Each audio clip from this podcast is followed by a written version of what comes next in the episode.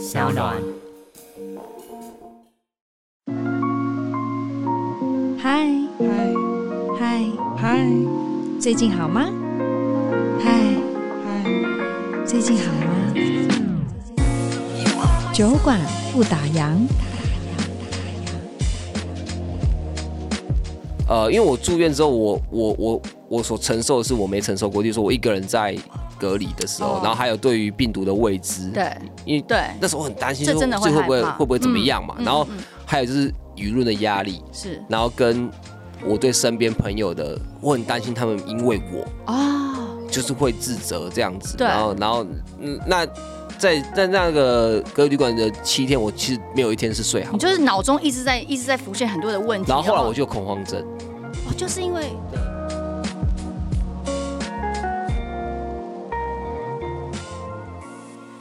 位听众，大家好，我是杨千霈，欢迎收听香囊原创节目《酒馆不打烊》。大家对于创作歌手啊、音乐人会有什么样初步的印象吗？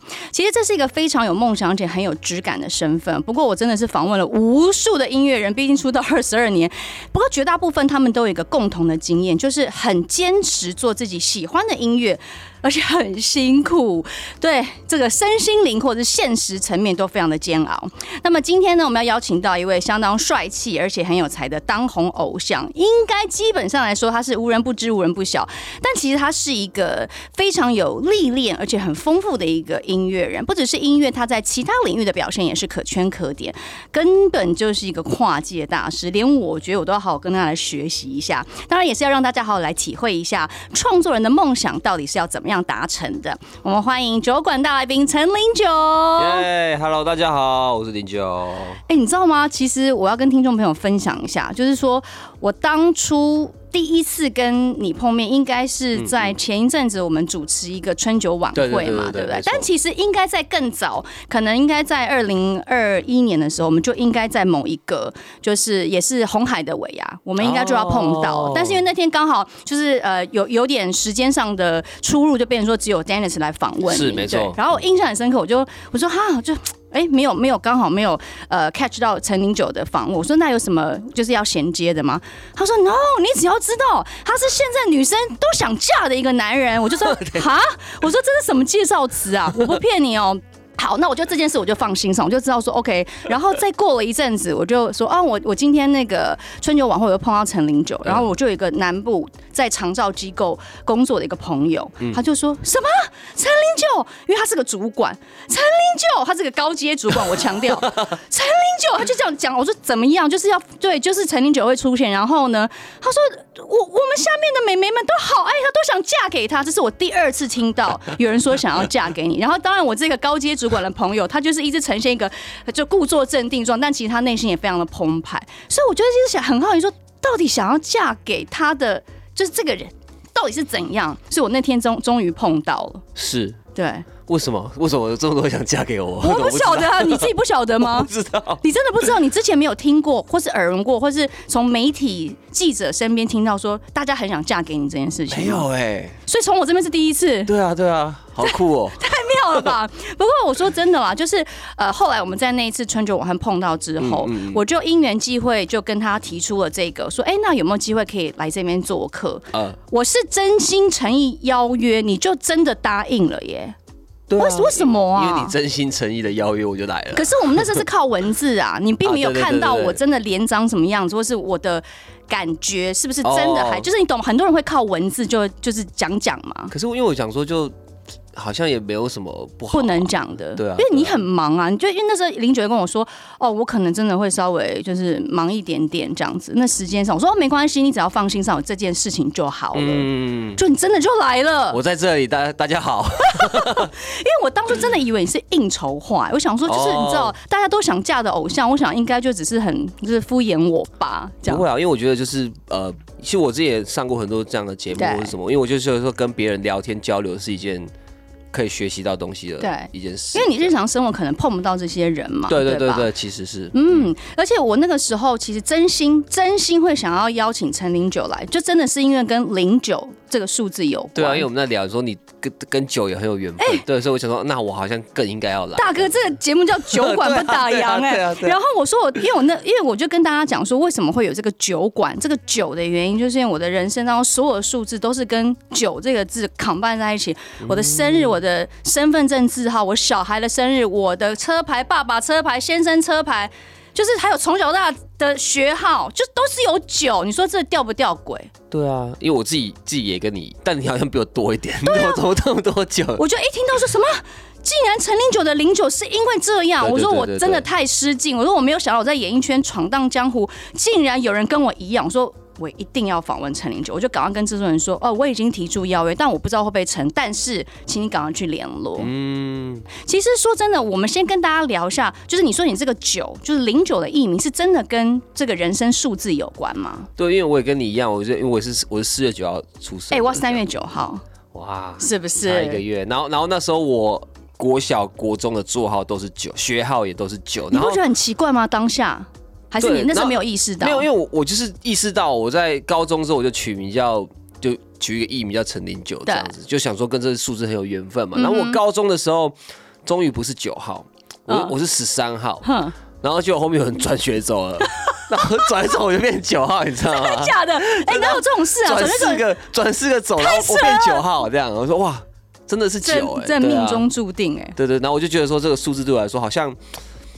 有一个意义在，有个渊源在，对对对对对。哦，所以后来就是真的就是出道的艺名就叫零九。对，那时候会取这个名字是因为因为我本名叫陈志豪，就是很蔡奇阿米啊这样。然后那时候我的梦想也不是梦想，就是有一个憧憬，就是说那时候看到电视在播那个 MV 的时候，都会写词曲是谁啊。然后我就一直很希望说我自己接下来写的歌可以给一些我喜欢的歌手唱这样子。那就想说，如果有一天真的。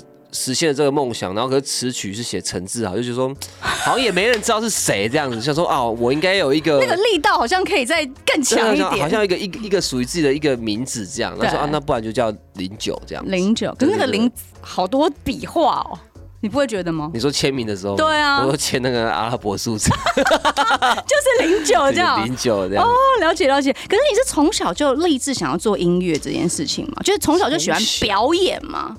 其实好像还好，没有到很喜欢表演给大家看，只是因为就是小时候就爸爸妈妈都会在家里唱卡拉 OK 嘛，然后就会就会喜欢唱歌这样子，然后真正会觉得说哇，很想要从事音乐这一块，就是也也是因为周杰伦，对，就是大家都知道那个时候，对对，然后然后就开始去学乐器啊，学吉他，然后发现哎自己好像可以弹一些和弦，然后。可以创造一些旋律，都是无师自通吗？就自己去学的，呃，还是有特别去学吉吉他是有，吉他是就是一样，就是去乐器行嘛，然后买一把吉他，买那个大本的那种心情点播什么的，然后回去学，然后学学在两个月之后就回家，就是看得懂那个和弦怎么按的时候就开始练嘛。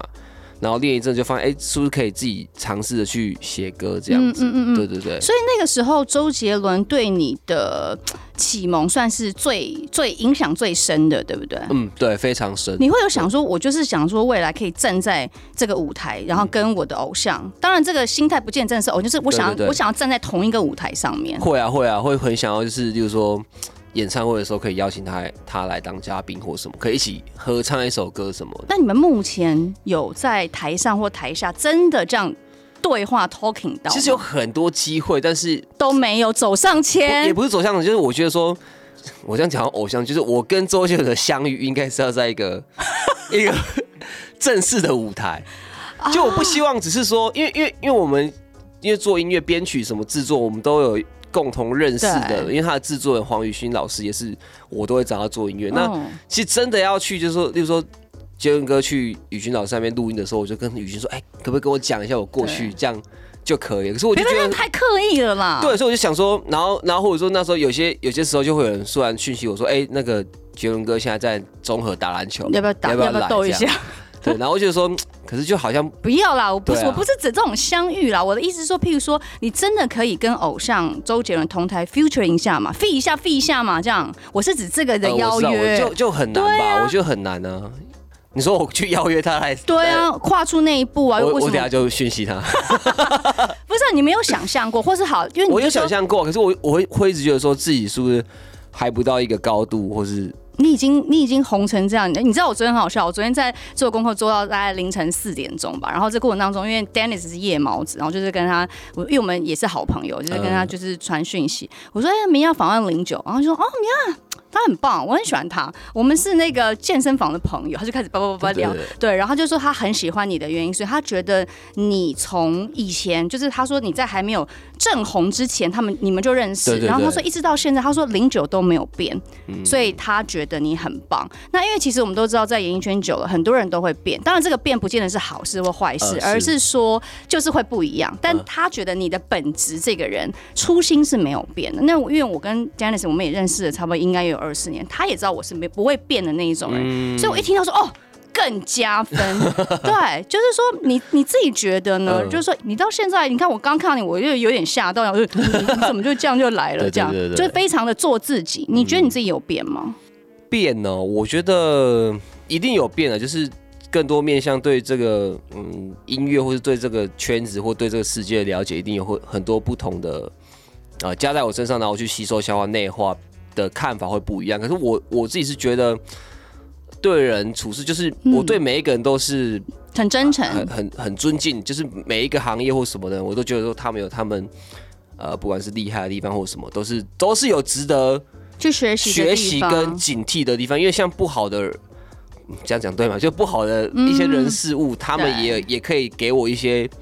警示的作用嘛，就哦，我我不应该这个样子或什么的，对对、嗯、对。当然，我觉得会想要真的好好跟你深入聊，就我觉得你的你的整个过程很特别，就你自己喜欢做的事情也很特别，所以今天想真的好好跟你来以酒而结缘的对话。Yeah. 但先讲一下当初是什么因缘际会，你就是你说你其实你蛮年轻就呃从高雄北漂到、嗯、对不对？台台北来对十九岁又是十，你是故意挑个九吗？没有，这又是巧合了吗？没有没有，就是真的就十九岁。好，十九岁就是说怎么样子会想来北漂逐梦呢？其实我真的也没有那种什么啊，我要去。怎么样？怎么样？那样那一种不是不是那一种，因为我一直都是很跟着心走，然后很随性的一个一个路线。你看我今天这个样子，还是很帅，好不好？就就知道。那我就是那时候就是在网络上开始创作，写一些歌，然后就有呃碰到一个老师这样子，然后那个老师就说：“哎，你要不要来台北啊？我就签你词曲作者这样子。”你不怕碰到坏人吗？然后我就去了，他爸爸妈妈也就 OK，没问题，就这样。他说你想去就去啊，然后我就就上来就。就读了一个大学，然后就开始买一些简单的设施，就开始写歌这样子。嗯，然后就呃就这样子，这样子慢慢的过一两年吧。然后后来遇到就是我算我人生中的一个另外一个老师，叫周家佑老师这样子。对，对，然后就跟他一起一群人，我们就一起做音乐。嗯，对，然后就后来就到滚石。而且在做音乐之前，你还做过很多事，当工读生，然后还帮人家加油、洗车。嗯、那你觉得这样回首去看这一段学习的过程，你觉得它是一个很好的经历吗？就是一个经历吧，我我不会觉得说它好或不好，就是就有也发生过一些呃很深刻的事情，比如说有有那些 OK 啊，就是、嗯、就他加油，加油还有 OK，哇，很夸张，他加一百块哦，呵他拿一百个一块给我，哎，然后还说你慢慢算这样子。什么东西、啊？然后我就算，就你知道我算出来怎么样吗？他给我九十八块，太夸张！我说你还给你还少两块这样，太扯了吧？哎、欸，你确你你怎么觉得他是在整你？搞不好人家真的就是很多同胞，还是人家你看过他很多次，他想故意弄你。他的那个语气就是，他就说。哎，慢慢算哦，就是他还补一句，你慢慢算哦那种感觉，这样子。那他就真的在那边等你。我就算啊，我就真的算了，然后少两块。其实也蛮有趣的，对不对？有时候就哎，不，我我以前也打过电话，好不好？就是那种你知道学学生时期，我们要赚一个小时一百块，一直要跟人家讲话，人家还会想要跟你哎，同学啊，你是在哪个补习班？就明明是我要推销他，变他在跟我聊天，对，或是发传单什么。所以其实这也都是我们人生当中一个很特别的一个经历啊，蛮有趣的。对，但是我说。真的，我有点呃，就是呃，被震撼到是你在二零一五爆哭的那个影片，对对对，嗯，那就是说你里面有提到几个几个 key point，、嗯、就是譬如说，好有讲到现实，有讲到挫折，有讲到不要让那些人瞧不起，对不对？嗯、或是证明给他们看。嗯、但这件事情，其实，在当下，因为我因为我是第一次看到嘛，我想说，这这是这是真的假？可是你哭的真的很真心诚意，然后然后说这是第一次也是最后一次，就是其实只有短短的那，我记得没有记错，应该是一分十五秒吧，就是差不多。我真的是被感动到，就觉得 你道出了很多人的心声，就是说不不管我们现在是过得怎么样的日子，但是在某个阶段，我们就是会被人家瞧不起啊，就是会必须跟现实妥协，即便到现在，我们都还是要跟现实妥协。对，那你怎么看这个过程？一直到现在，你真的觉得，嘿，我当初讲的那些那些人，我不要被他瞧不起，我现在做到了。嗯，其实我现在反而是以一个 日子久了，就觉得说看透这个世界的那个运转的规则，就好像这是一个人性的一个必然的结果这样子。嗯嗯，那但我还是很感感谢那时候自己去做这样的事情，因为因为那个时候是，如果我我觉得我没有讲出来的话，应该不会有现在的我，因为因为我可能会继续压抑着自己的那个情绪，因为因为那个时候是算是我人生中一个很大的转捩点，对转捩点，因为因为那个时候签给就就叫老后台音乐的时候是。因为老师对我们的教育方式是很很放任我，嗯嗯，比如说哦，你就去做你想，所欲。对，然后然后他的一些价值观，我觉得到现在我都觉得很受用。因为那时候我签给他的时候，我满怀梦想说啊，我要去唱片公司或什么什么这样。然后他就说，他说你没有钱啊，你没有钱就去 Seven 打工啊。嗯。他就说你本来就要应该为你自己的人生、你的生活负责，对啊，而不是，是啊，而不是去。怀抱着一个梦想，说希望别人可以来给你什么，然后怎么样？对，然后我觉得这个观点到现在我都觉得哇，其实其实是很是很对的，这样真的很对。没有没有人对你一定要什么理所当然。对对，我签你就是我要照顾你这样，没有没错没错。然后然后然后那时候的转变就是说，一进去呃公司的时候嘛，就就觉得说啊，那就是跟着唱片公司走或什么的，那就是你会变成说你一个人去决定一个。经营一个品牌好，经营陈酒这个品牌的时候，你是一个人决定的。可是，当你到一个公司的时候，变成有很多不同的角度，那会有不同的压力、不同的交流这样子。然后那时候我们也有因为一些关系，我们有就是有吵架或什么的。对，那那那个那个事情就是因为这样子发生，就是你自己的矛盾跟那个沟通上面达到了一个一个点。对，然后就爆掉了这样子。但是爆也没有真的没有不好哎，对不对？对对，因因为最后是我觉得这个东西出来之后。我其实我很感谢滚石唱片，就是他，呃，就是这个爆哭的事情之后，他他是给予更多正向、很包容的，对对对，就是我们反而是经一个大吵之后，然后变得。我们把那个方向统一了，而且其实哪一个家人不会吵架？对对对对，没错没错。哦，而且你看哦，就是完全不到二十个小时，你那时候有讲说差十二万，你就会达到三十万门槛，对不对？嗯嗯嗯。奇迹的夜晚发生了，他就是过了那个门槛了。对对对对对。而且也，我觉得真的也是算是翻转你的人生吧。就算是一个很很大的一个转类啦，就是说，我觉得对于公司来讲也是，就像你刚刚讲，你们起码就是从之前会意见分歧，但是或许有点像平行线。你觉得你想做这件事，但他们希望你这样，然后最后竟然可以有交集，然后一直往手牵的更紧，一直往下走下去。对。对，因为因为他们那时候就是可能发现，就是神九这个品牌要。走到最好的方向就是放放任他，嗯，对，所以其实他们都给你空间，对，他们很支持我，然后就是给予很多的协助跟帮忙，这样。这样真的很棒。对对对对对，不是因为经纪人在旁边这样看着你哈，没有没有，不是跟 跟他没关系，跟布莱哥没关系，因为他那时候都还没带我。对啊，了解了解，对啊，对，其实我觉得我们这个结把它打开就没事了，吵完一架，大家可以有一个共识，就往下继续走下去。因为合约还在嘛，我们还是要继续 继续往下走，那一定要把事情处理完，也是也是，不然说真的，我觉得。伤到了最后还是自己，因为你其实就是想要做音乐嘛，对不对？更单纯的想法就是我想把自己的音乐给很多人看到，对让大家肯定。嗯、那你是什么时候音乐真的开始被肯定到？你自己觉得在哪个阶段？我觉得那都是一个累积的，因为因为像以前有都有一些呃，可能在无名小站的时候就有一些创作的歌。无名小站对很久，我知道。对，那时候我就有一些音乐在里面，然后后来就是有。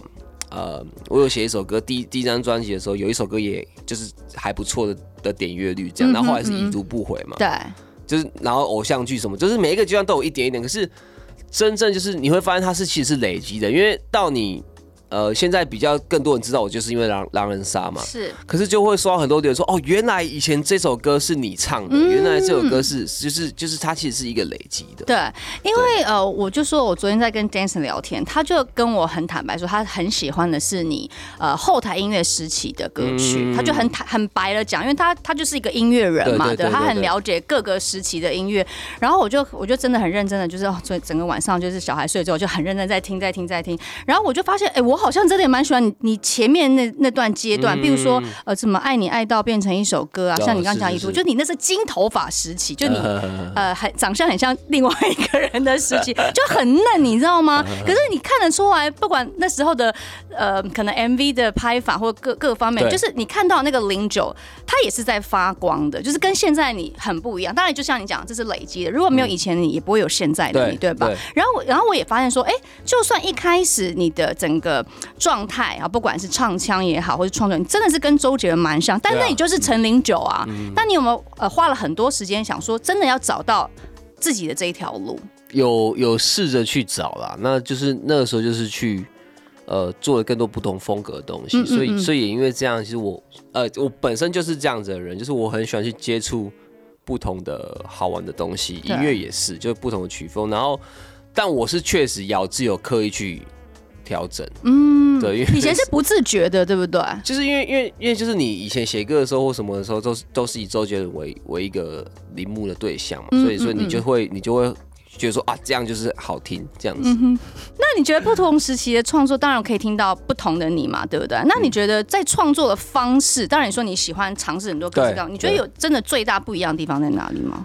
你说创作的方式嘛，对其实就是有很多。呃，像如果自己创作的话，就是像我我自己会有很多比较像一些嘻哈的那种方式写歌，先编曲先做好一个 beat 这样子，然后我去唱旋律进去，然后也会是走在路边拿手机录的啊，或者先有词，先有主题，先有曲，其实都都有尝试过这样子。那我觉得比较好玩的是，我忘记几年前我参加那个创作营，嗯，你你还参加创作营？就是就是有一个 Muse 他们举办的一个创作营，然后都是找有国外的，然后也有一些都是一些。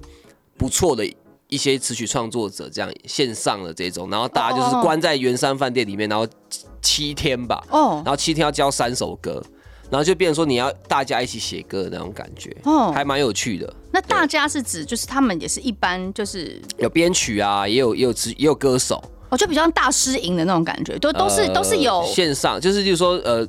我是第一届，我是第一届，然后像第二届、第三届有维里安啊什么这些，哦，他们都有参与。对，就是有一些线上的那种歌手会参加。所以你真的也是会一直不断的去求新求变呢，吼。就是我会觉得啊，好玩的话，我就会想去试看看。哎，真的会被圈粉呢，因为我那时候我不骗你，我那时候他一直跟我说大家都想嫁给他，我那是这样哈。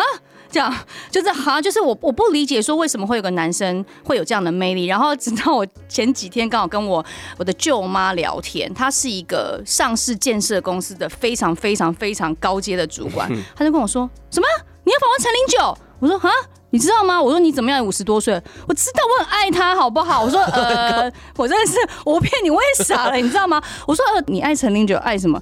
哎，他唱歌很好听，好不好？天黑请闭眼，爸爸还给我那边数出来，耶，好厉害哦！我我想请问一下，到底你为什么可以？你的影响力为什么是可以可以是这样扩展下去？就是下至那种年轻美眉，上至这种中年妇女，他你有你有小孩吗？他我跟他小孩超大，他三个小孩，我表妹都是在什么日本工作了啦，然后怎么样怎么样，就都已经二十多岁了。我那我也不知道为什么他会听过我的歌。对啊，我也不理解，我不知道，是不是从来没有人问过你这个问题？哎，我真的不知道，哎，应该说我我别人对我讲都说我很，就是我很愿意去分享所有的一切吧。而且而且我看你会回，真的会回讯息，就有些粉丝在问一些真的可能他想得知的问题，对对对，就是真的会这样回耶。如果是真的，他的问题是真的可以回答的话，我会回答。对啊，哇，那你这样不会很累哦？就是你现在比较少回了，就是或者说私讯来讲，你真的会每一则每一则这样去。以前真的会，可是后来不回的原因是，就是说因为有些粉丝他的心态会变成说想跟你聊天，不是不是，他就是他就是会 PO 到。他的线动就说啊，你陈九回我了。哦，懂懂懂。那其他的粉丝说为什么你没回我？然后我就想说，难道我要每一个回。对啊，对啊，不可能。所以就真的选择一些呃需要回答的问题而回。基本上现在就是基本上是现在是不不太会回了啦，但是就是有一些比较呃。解惑的问题，你真的是可以帮忙。对对对对。对，那你觉得，呃，很多人说，哦，可能因为你知道媒体常常会下笔不同的角度嘛，有人会说你好像比较高、比较冷，就走这种偶像路线。那你自己觉得最真实的自己是长什么样子？我可能太做自己，我不知道。对我，我不知道，我我就是。你觉得你自己我高冷的话，可能是因为我我跟这个人不认识啊。就是我情绪就写在脸上，就是说我现在我现在很累，你现在很累吗？因为我刚健身完，所以 还行还行，我脸就会就会就会比较状状态就是比较松一点。就你比较不会隐藏，我不会我不会隐藏啊，对啊，不会。譬如说你真的超难过，然后看到这，哎呀，好久不见。可事实上你根本就觉得心情很不好。没有，我就是把把我当下的感受讲出来，而且我认为不管是在呃，除非当然在工作场合，在录影的时候，我我不会表现出来嘛。可是我觉得。私底下或什么的话，你还蛮一致的，对不对？台上台，你不太不比较不会用演的，就是有些人就是会演一套，然后实际上又是另外一套的。我觉得那样很累啦，我自己觉得很累。对，我也觉得，哎，我觉得我就是台上台下就一个人。对，可是可是这样个性也会有时候蛮蛮蛮受争议，没错没错。所以我说我们这种人就是很很两极，喜欢你就很喜欢你，讨厌你就觉得拽什么。其实真的是没有，就是干嘛一定要一定要笑吗？对，我一定要讲话吗？对啊，是不是？而且我看你就是有一些访问时，你就是也不会，你真的是不会去讳言说过去的你是长什么样子，你就是很诚实的面对自己的情感。对啊，是这样吗？对啊，就乐于分享。那像这样，因为说真的，怎么样大家会冠上说你是偶像嘛？这样对于身边的工作伙伴们会不会觉得很困扰啊？就是好像常常要帮陈零九去收拾一些，其实啊。他要讲什么？呃呃，他他他又讲出来。我是觉得我不是偶像啊，对啊。你自己都一直到至今 so far，你那么多人想要嫁给你，说你是他的白马王子，你还是觉得自己不是偶像？我觉得我不是啊。你不是哦，那你可以，你可以等我女儿长大吗？以后就说，哎妈，好，没有开玩笑的啦。好，那就是另外一个层面，就是我，因为我在新闻上常看到，常看到你跟女朋友，因为这件事已经不是一个秘密了嘛，对，甚至我看你们在工作上还蛮多结合的耶。你说服装啊，Nightberry 也好，或者是饮料店，对，你们都不担心，因为这样更有一些，人家不都说不要跟另一半在同一个职场会容易吵架。这个还好，因为主要我们都不是管事的人，不是那么直接去管、那个嗯、要去沟通的。对对对，因为因为我自己也觉得说，每天回家都要见面的人呢，如果工作上有一些起一些争执，比没有办法有一个冷静的空间。对，我们不能切换那个工作或是生活。所以所以其实没有啦，就是他只是呃，像饮料店也是有有人在管这样子，我们就是负责。有时候去拍拍照啊，对对对，行销面的，对对对对对，就还好，不会有什么争执。哎，可是说真的，我后来查一查，你也到了适婚年龄了，大家也都这样讲。嗯，这件事情对你来说会在你的人生规划里面吗？应该已经很多人问你吧？对啊，但其实还好，我们我们没有很急着说要做结婚或生小孩，什么都真的哦都没有。那你自己是个喜欢小孩的人吗？我看你那个头，那个你那个帽子上是派大星哎，喜欢小孩哦。可能会想要跳过领养一个比较快，真的，你的想法好前卫。暂时其实还好，对不对？听你这样讲到这边，没有很想我，因为听太多身边朋友养小孩，真的很麻烦，是真的有点辛苦。可是他带给你的疗愈，跟他带给你的灵感，跟改变你的人生是，是是完全就是你没有拥有钱，你真的没办法理解。嗯，因为我觉得我现在如果有小孩的话，我一定没有时间陪他啊，也是。但是我就觉得说，如果我我有小孩的话，然后。就是我会觉得说，如果我真的要有一个小孩，我一定就是把所有事情排开，我就是要陪着他长大。这样是也真的不需要都排开啦，就是该适时的出现的时候陪伴的时候陪伴就好。但其实还是可以做好你自己的事，因为我发现你做的事情真的很多。这这个接下来再聊好了。不过因为我知道现在还是有蛮多团体合作，像五间情啊，或者是九折 CP 啊。你觉得对于陈零九来讲有什么不同的定位吗？必须要扮演不同的角色吗？啊，会啊会啊，这是我觉得好玩的地方。因为像我我自己陈零九这个品牌，就是会去尝试很多不同的曲风或是做的事情嘛。可是，在九折里面，就是会变成说是框架嘛，也不是，就是它有一个设定的的地方，就是说写的歌啊，就是说从曲风来讲，就会可能是两个人要合唱嘛，所以所以会有一个主题在，然后或者说我跟丰泽的互动会是怎么样，然后。围绕着这个东西去出发，它就是另外一个支线的感觉。所以真的是会因为五间情，然后九折 CP，对对对对对，跟陈零九这三个，真的你会自己你会有一个切换的模式。会，那因为算五间情就是一个团体嘛，那所以他的整个歌曲就是那时候舞曲这些东西，就你没办法一个人唱。那你喜欢跳舞吗？你喜欢你喜欢跟五间情一样，大家一边跳一边？我我觉得还还蛮喜欢的、啊，还不错。对对对对对。那你你比较喜欢团体战还是个人？我喜欢团体。会不会是一个可以讲比较少话的人 真的假的？真的。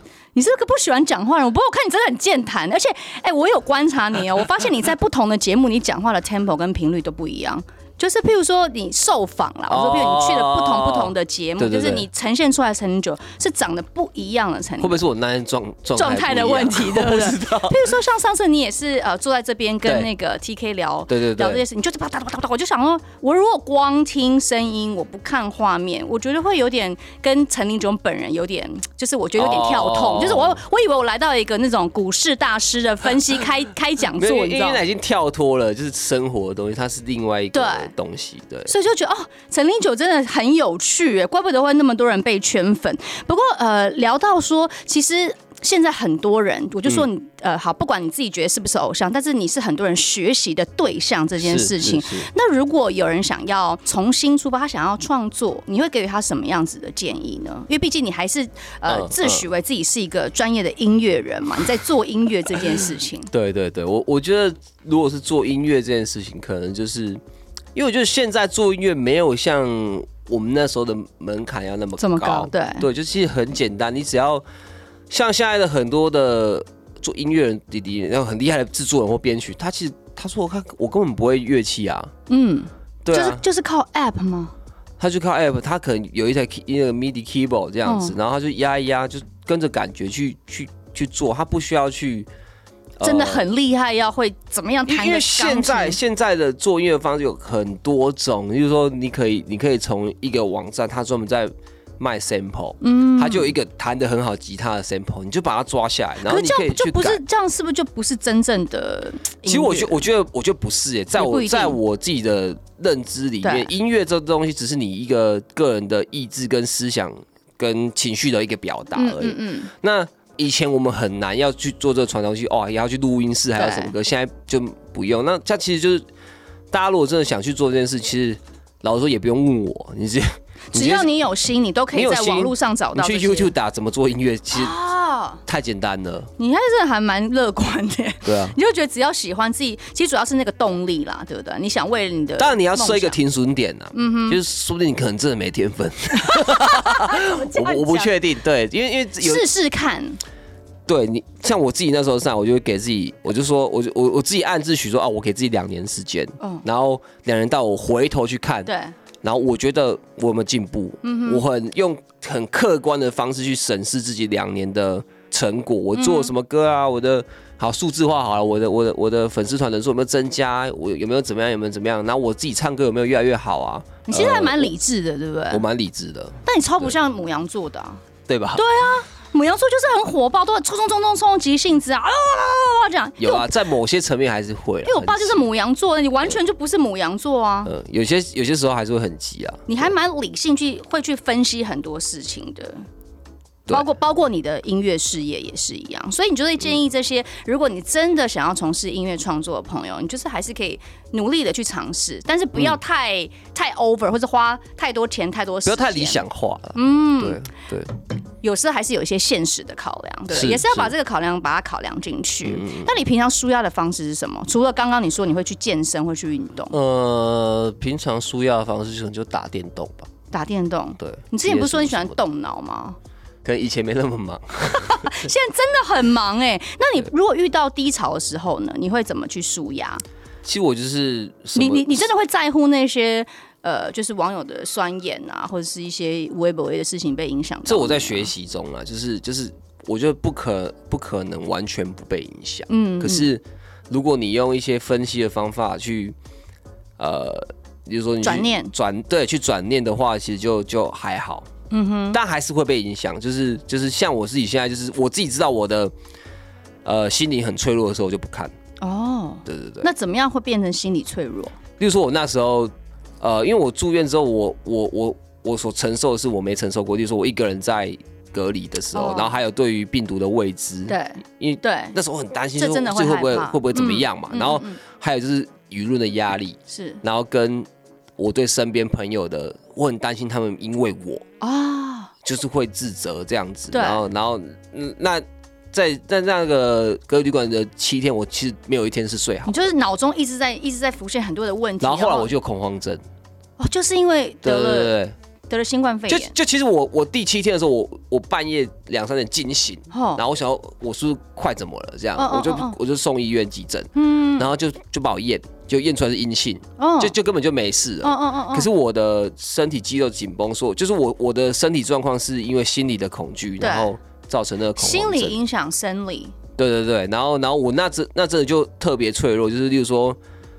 会想很多，我的情绪会很暴躁，嗯嗯嗯嗯，然后或者说，有时候我们现在聊天，你可能碰一下桌子，我就会吓一跳，哦，就是已经，然后我一直想要去急诊，我那我那两个月大概跑了三四次急诊，就就真的恐慌症，然后要吃镇定剂什么的。那后来这件事是怎么克服跟治愈？我去试了超多方式，然后后来我走到最后一步是我去看神心科，嗯，然后他开了那个百忧解那种东西给我，然后我。我就真的把那个药放在桌子上，我看了它，我不知道有多久，应该三到五分钟，所以我把它丢进垃圾桶里面。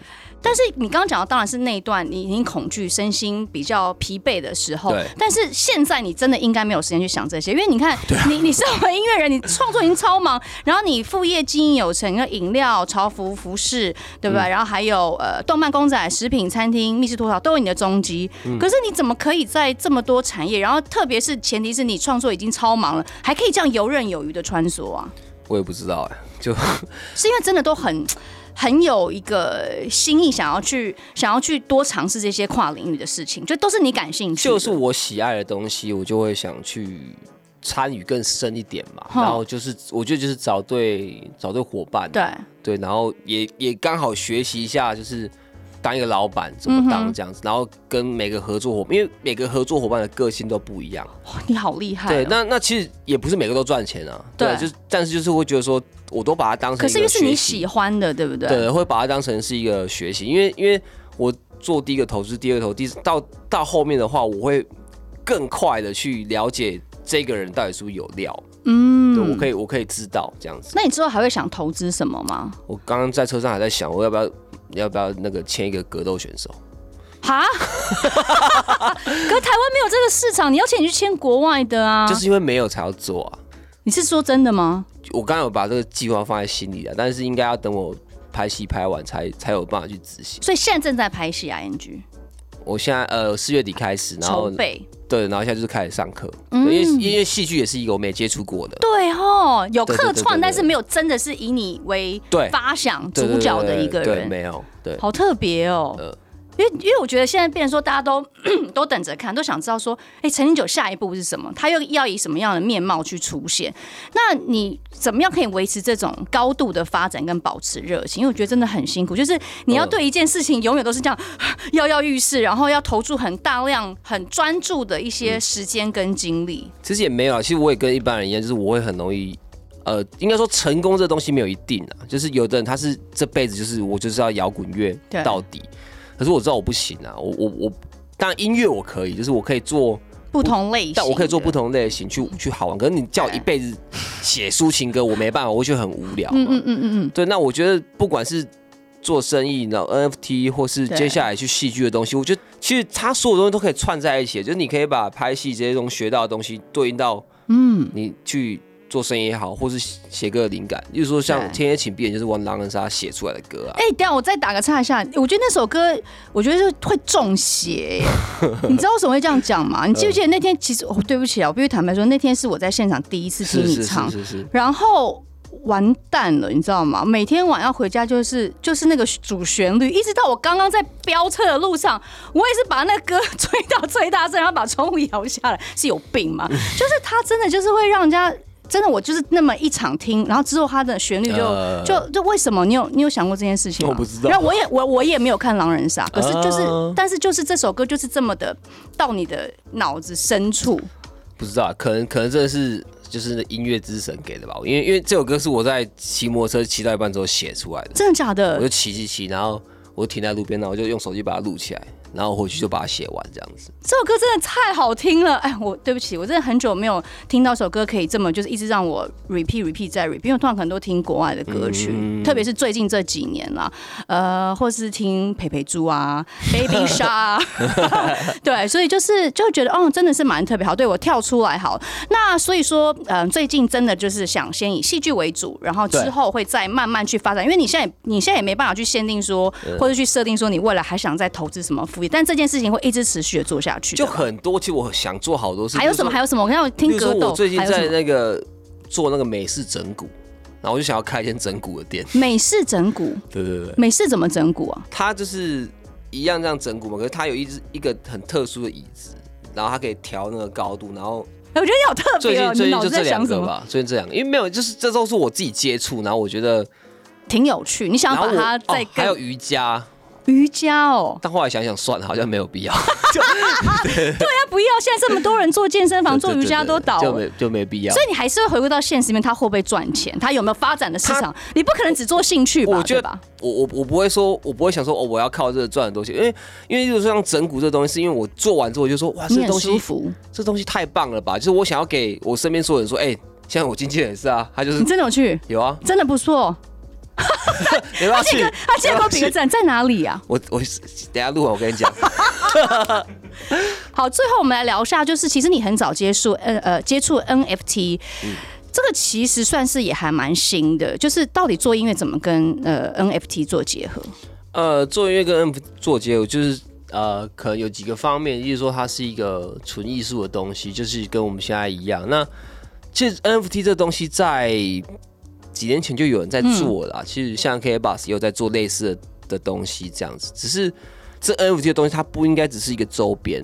嗯哼。就那我我自己很理想的的方式，就是说，当音乐这个东西去，就是说你持有我的 NFT 的时候，你可以得到我这首歌的版税的分分润，这样子，就是它就会变成等于是你的股股票啊，你懂吗？对对对。股份。那可是经过这几个月之后，我发现这是这个事情真的是这样执行的吗？没有，这事情其实很难执行。我我到现在还还找不到那个。你本来是想要往这方向执行，但是我最最理想的状态就是我们我们去做一个，也不是说唱片公司不好，只是说它有一个新的选择嘛，就是说我可以自己发我的音乐，然后我把它分成十等份好了，你拥有一份就是有有这首歌收入的十趴，这样子啊，那持有者也会。就是我我我握着它，我不会只是觉得它只是一个艺术品或什么。嗯，它真的可以靠它来对啊得到一些属于我的利润。对，就是那个正正向的循环。可是可是我发现其实呃没有这么容易啦。就是、嗯、但但我还是会觉得说那个那个方向是呃往那方向去执行。对对对对对。那零九宇宙到底长什么样子？其实我自己的呃我的品牌叫 Euro Cat 嘛，然后它就是一个其实它它很简单，它就是一个。